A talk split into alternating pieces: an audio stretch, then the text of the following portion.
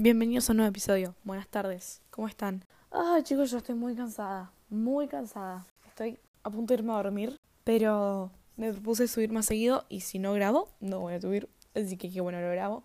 Y en una de esas también lo edito. El tema es que yo tardo mucho en editar. Me di cuenta el otro día que tardo mucho. Entonces, no, capaz. Capaz no lo edito ahora, pues. Posta me muero del sueño. El tema es que no sé si no cuándo editarlo, pero bueno. Igual hoy que es miércoles, lo puedo editar mañana y subirlo el viernes si no tengo mucha tarea. Es una buena opción. Pensando en voz alta.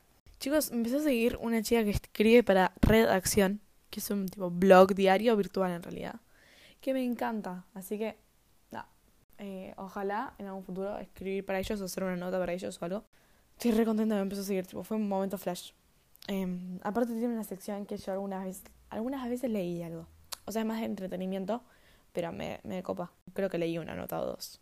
Como habrán visto en el título del episodio, voy a hablar de la felicidad. No sé, siempre digo lo mismo, no sé cómo le voy a poner al episodio. Eh, después cuando lo escucho y veo que me parece un buen título. O cuando lo termino de grabar, en realidad. Porque cuando termino de grabar es como que termino, termino de entender de qué hablé. Porque a veces es como que me voy para otro lado y bueno, cambia el tema. Quiero ponerle un título re drástico, como diciendo que la felicidad es imposible o que la felicidad no existe, para clickbait. Yo estoy a full con eso. La última vez me refuncionó, tipo, mucha gente escuchó el podcast, el podcast, el episodio, y fue porque le puse un título re dramático. Por si puse el título dramático, spoiler alert, la felicidad sí existe, lo que no existe es la idea que como cultura tenemos de felicidad. O sea, la idea hegemónica de felicidad. Ah, estoy re filosófica, chicos, pero es que estoy teniendo clases de filosofía muy copadas y me inspira a grabar para el podcast. Y de donde hay inspiración, yo me agarro y me quedo. Tengo muchos temas muy copados para hablar el tema es que estoy muy cansada todo el tiempo porque estoy a mil con la facultad. O sea, me propuse ser una chica organizada y entregar todas las tareas en tiempo y forma y leer todos los textos que me piden para todas las materias. Y hasta ahora no fracasé en mi tarea. Sí admito que alguno que otro texto lo leí muy por encima, pero aunque sea lo leí, tipo sabía de qué trataba. Eso es un re progreso para mí. En, en el colegio no, no, no estaba al día con ninguna materia. Así que estoy contenta. Arre que voy solo un mes. Y en una carrera voy dos semanas. Porque si no escuchan el episodio anterior, yo estudié dos carreras, pues soy una loca. Pero bueno, volviendo a la felicidad. Me fui por las ramas. Primero, ay, que tengo como dos ideas muy importantes y no sé cómo desarrollarlas en orden cronológico. Arre, en orden, punto. Pero primero voy a empezar diciendo que es para mí la felicidad, ¿no? Porque si dije que como la felicidad hoy en día no existe, que, que es para mí la felicidad. Bueno, en realidad primero voy a decir que no es la felicidad. La felicidad se confunde con el placer, que es más bien lo superficial. O sea, si vos te compras algo, es placer. Si vos comes algo rico, es placer. Todas esas como cosas más superficiales y efímeras. Y también se confunde con el bienestar. O sea, estar bien económicamente, estar bien de salud, estar bien no sé qué. ¿Vieron cuando la típica te preguntan, ¿sos feliz? Y, o sea, tengo una buena familia, estoy estudiando lo que quiero, tengo una casa linda y todo eso es bienestar, tipo, no puedes tener todo eso y ser súper infeliz. Entonces, la felicidad tampoco es eso. Si hay que ser agradecidos, no digo que no. No, me, no estoy diciendo que no. Eh, que es al pie de tener todo eso. No, para nada. Lo que digo es que eso no es felicidad. ¿Contribuye? Puede ser. Y para mí, la felicidad es imposible, ¿no? Y o sea, todo esto lo saqué de un video que vi para Historia de la Cultura, que es como hoy en día creo que de mis materias favoritas porque es muy divertida. Eh, hablamos como de cultura general, entonces de repente estamos hablando de otra religión o de capitalismo, comunismo, de no sé, Occidente, Oriente, tipo cosas así que como me re a mi charlar de eso. Y aprender, porque capaz como que sé lo básico de poco y nada, pero es re divertido como escuchar a la profesora y lo que participa en el resto, no sé, me copa. Todo esto saqué el video, un video de Julián Marías se llama, que habla de la felicidad humana. Y, o sea, él dice que la felicidad es el imposible necesario. Y yo estoy 100% de acuerdo. O sea, este video para mí es tal cual. Tipo, es como yo pienso, como yo quiero pensar. Porque hay, cosas que no sabía antes. Y las sé que de esto. No.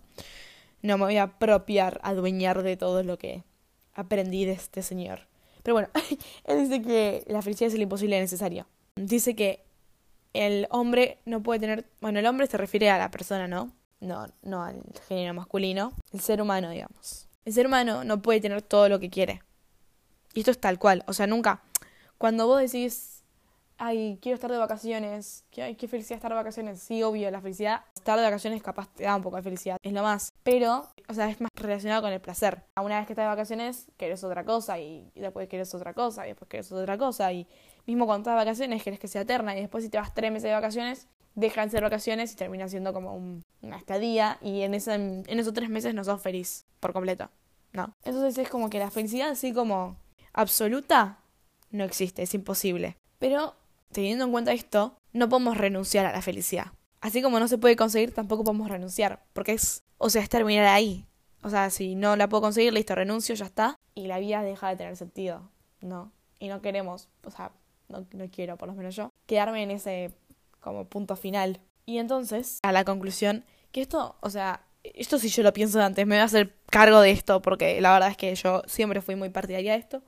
Y eh, también, bueno, en filosofía en el colegio lo charlamos. Y es que mm, la felicidad solo se obtiene de otras personas. O sea, hoy en día está muy de moda la cultura de positividad tóxica y amor propio que no sé si voy a hacer un episodio aparte o si lo voy a tratar de hablar en este episodio. Está muy de moda el amor propio y el tipo, solo yo me puedo hacer feliz a mí misma y no necesito a nadie para ser feliz. Y por más que, o sea, estoy de acuerdo en algún punto en que no o sea, que hay que aprender a estar con uno mismo y hay que aprender a ser feliz por uno mismo y que en la vida la única persona que te acompaña todo el tiempo sos vos mismo.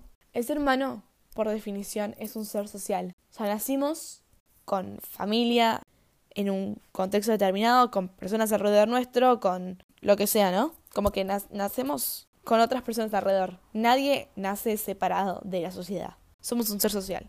Y la felicidad se obtiene de otras personas. La felicidad como estando aislado eh, no, no, no es posible. Y mismo para mí, o sea, la contra de la felicidad no es la tristeza. Para mí la felicidad y la tristeza son compatibles.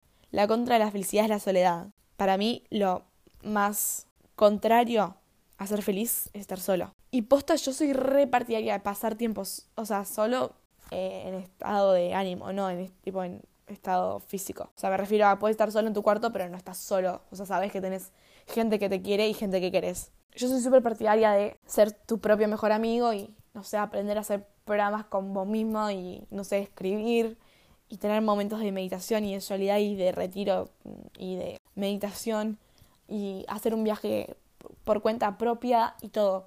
Pero no podemos vivir de esa manera. O sea, es, es parte también aprender a quererse y a convivir con uno mismo, pero también es aún más importante la relación con los demás. Y algo que, que me parece como muy actual es el miedo a la felicidad y al amor por consecuencia, ¿no? O sea, yo, estoy hablando de que la felicidad se obtiene de otras personas mediante el amor y mediante como, bueno, un montón de otras cosas más que para mí el amor engloba, como puede ser la compañía, eh, la atención, la ayuda, la escucha, ¿no? El cariño, etcétera, etcétera. Para mí, hoy en día mucha gente no se atreve a ser feliz.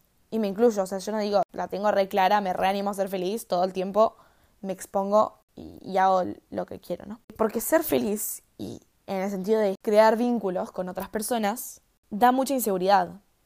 O sea, si vos te permitís ser vulnerable y querés a otras personas, tu felicidad deja de depender un 100% de vos y pasan nosotros a ser también parte de eso. La felicidad es personal, depende de vos, pero depende de vos en acercarte a otras personas, cuidar los vínculos, preocuparte por mejorar todos los días y mejorar la relación con los demás y mejorar la relación con vos mismo, o sea, todo eso. Y tampoco la felicidad no es que depende de un otro. Cuando digo que la felicidad se obtiene de otras personas no quiere decir que es de tipo depende del otro. Depende de vos en relación con el otro. No sé si se entiende la, la sutil diferencia.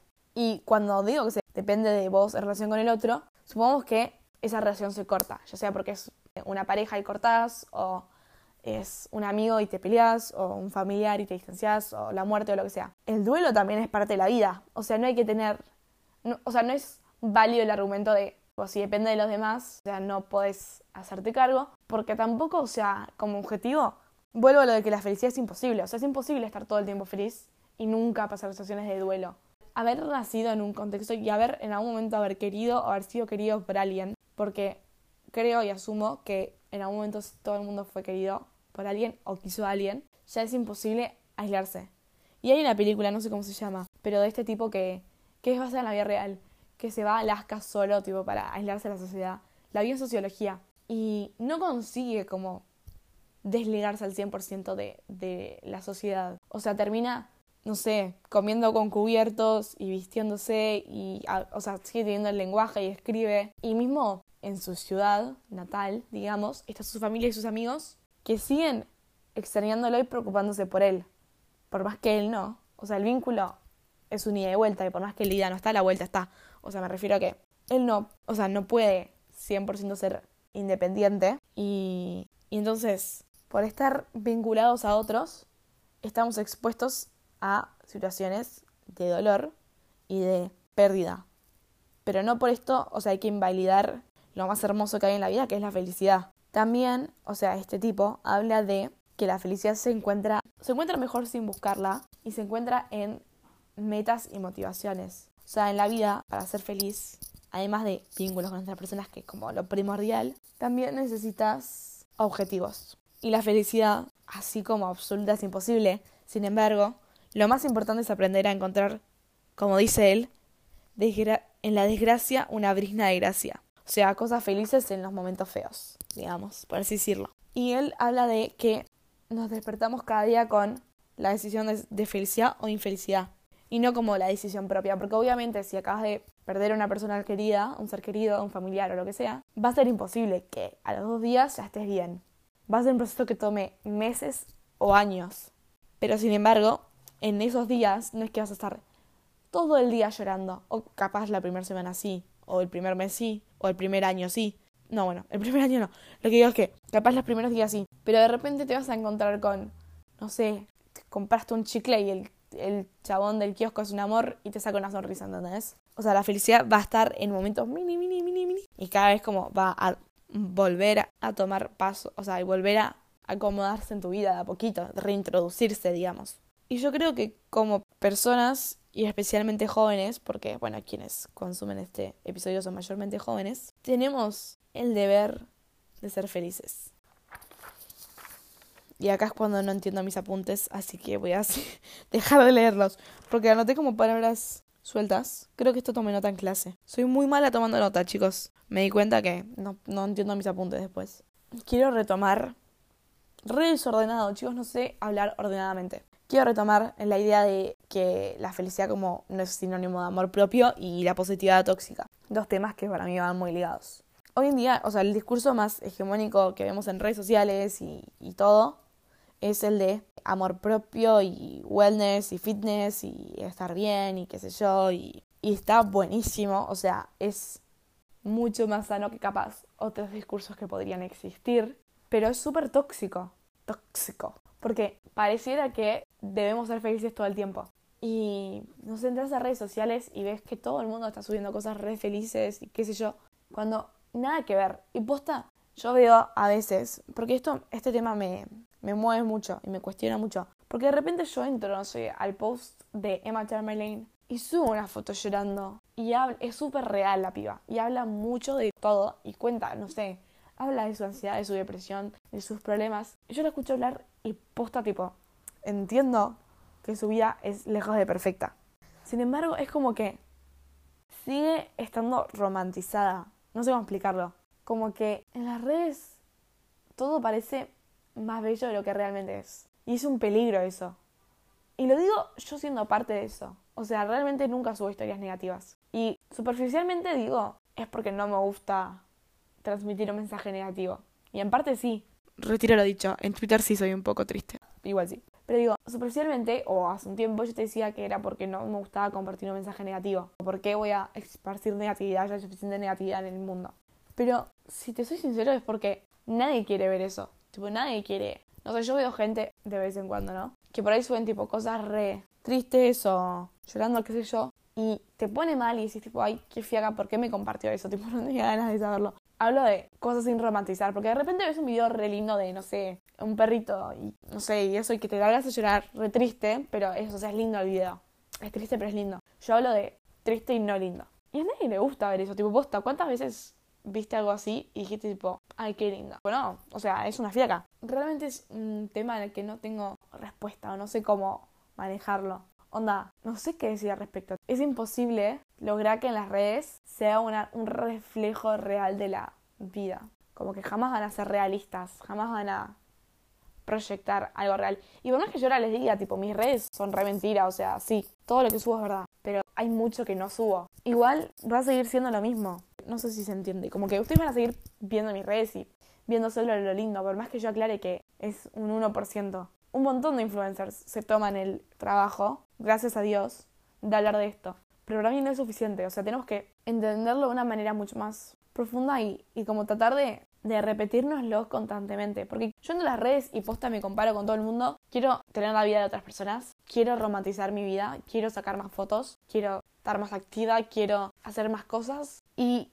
yo ahora estoy diciendo que yo sé que las redes no son un, reflejo real. Y sin embargo, todo esto lo siento igual. Volviendo a lo que iba, tenemos que entenderlo a un nivel muy profundo y recordárnoslo. Yo creo que es posible. Quiero ser optimista y decir que podemos reducir la intoxicación de esta positividad tóxica que hay en redes y en general, pero no lo sé. Yo lo creo, no sé ustedes. En conclusión, la felicidad como felicidad absoluta no existe, pero sí existe los momentos de felicidad y el perseguir la felicidad y perseguir, tener objetivos y metas y construir vínculos con otras personas y cuidarlos y cuidarse y atreverse a amar y a ser feliz y a ser vulnerable y a cederle un espacio a otra persona en tu vida con el riesgo de que es el día de mañana ese espacio ya no esté ocupado y tengas que pasar por el dolor y el duelo y seguir adelante. Si este episodio te gustó, dale 5 estrellitas en cualquier plataforma que lo escuches y compartilo a las personas que querés. Arre, igual sí, compártanlo. Si les gustó, compártanlo. Y no tengo nada más para decir. Nos vemos en el próximo episodio. Adiós. Chao.